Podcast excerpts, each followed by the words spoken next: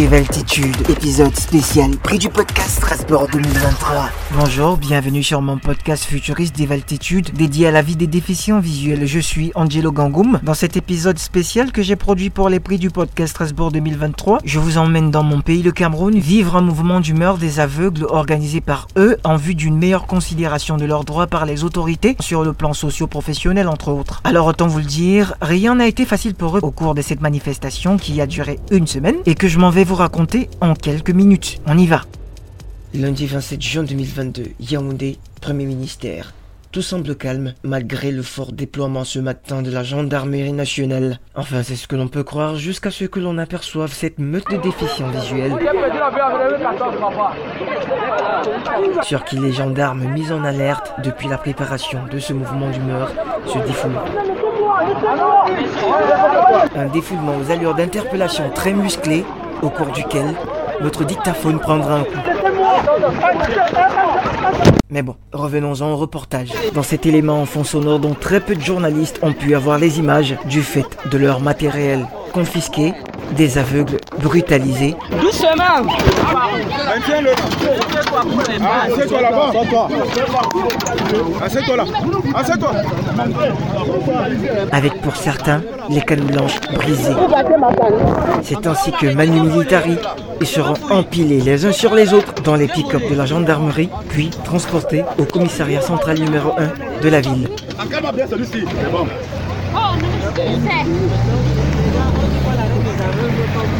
Sur le chemin du commissariat central numéro 1 de Yaoundé, comme par ironie, l'un des gendarmes, cerbère de ces non-voyants, encastrés dans leur véhicule, déclare qu'il les amène rencontrer le Premier ministre.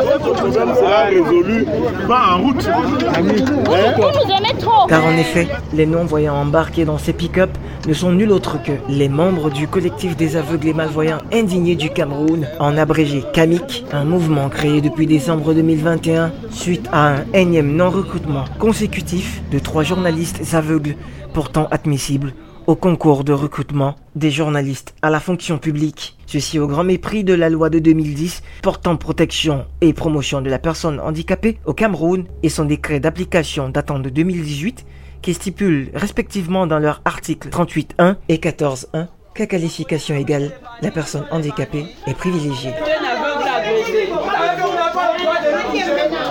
Rendu au commissariat central numéro 1 de Yaoundé, c'est après moult négociations entre policiers et non-voyants que ceux-ci accepteront entrer dans une salle semblable à une cellule où ils seront gardés. Et ils laissent comme les aveugles se cogner sur les portes. Vous nous savez, nous avons beaucoup de couloirs comme ça. Nous sommes en cellule. Allons-y en cellule. Et ça sent même le cabaret.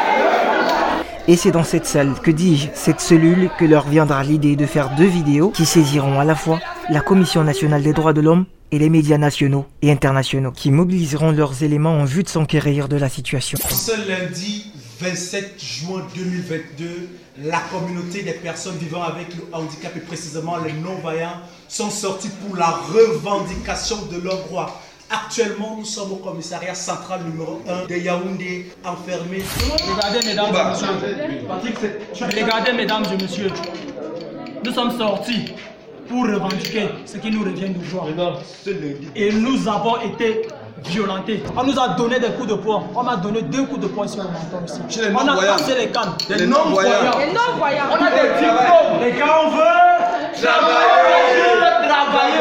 Relativement à ces vidéos très virales sur le web et faites en l'absence de leur garde de circonstances, certaines autorités de la ville, parmi lesquelles l'adjoint numéro 1 au préfet du Mfundi et un représentant du ministre des Affaires sociales, viendront essayer de les convaincre de ne pas poursuivre leur mouvement d'humeur. Après 7 heures de négociations infructueuses, les manifestants libérés retourneront à la primature pour la suite de leur sitting. Après avoir essayé de rencontrer Cette manifestation des handicapés de la vue durera une semaine avec des péripéties à n'en plus finir, comme dans cet audio où on peut se rendre compte qu'ils sont transportés par les éléments des forces de l'ordre dans toute la ville de Yaoundé. Ou encore comme dans cette vidéo où on aperçoit certains déficients visuels déposés sous une pluie battante du côté de Soie.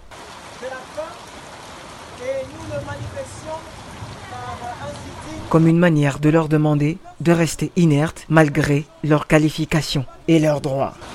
Voilà proposé en quelques secondes la trame de cette histoire. On y retient que les handicapés visuels du Cameroun veulent s'autodéterminer. Pour cela, ils font appel à plus d'attention de la part des autorités et même de la société tout entière. Merci de m'avoir écouté et à très très bientôt dans le futur si ça vous dit.